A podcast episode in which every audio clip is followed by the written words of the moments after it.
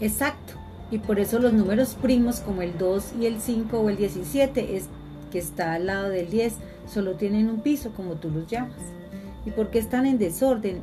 En la primera fila el 1 y el 2, el 5, el 10, el 17, en la segunda el 4, el 3, el 6, el 16.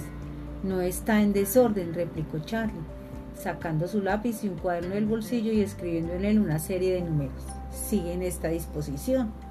Veamos la imagen 1. Pues qué disposición tan rara, comentó Alicia.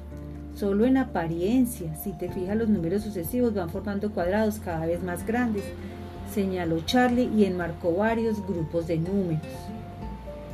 Ah, ya veo. Por eso la primera columna es la serie de los cuadrados perfectos, 1, 4, 9, 16, 25, 36. A medida que se adentraban en el bosque, los árboles crecían en tamaño y altura. ¿Sabemos a dónde vamos? preguntó entonces Alicia. Alguien dijo que un matemático es un hombre perdido en un bosque de números, contestó Charlie soñador. ¿Y por qué no una mujer? replicó Alicia, que de vez en cuando planteaba reivindicaciones feministas. Porque entonces no sería un matemático, sino una matemática. Pero sí, tienes razón, la frase también vale para ti en este momento, dijo Charlie. Acabamos de entrar y ya estamos perdidos. Es solo una forma de hablar. En realidad entre los números es difícil perderse porque suelen seguir algún tipo de pauta.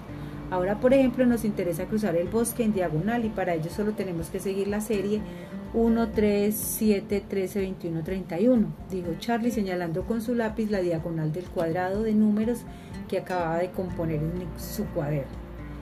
Y tenemos que continuar haciendo cuadrados cada vez más grandes para averiguar los siguientes números.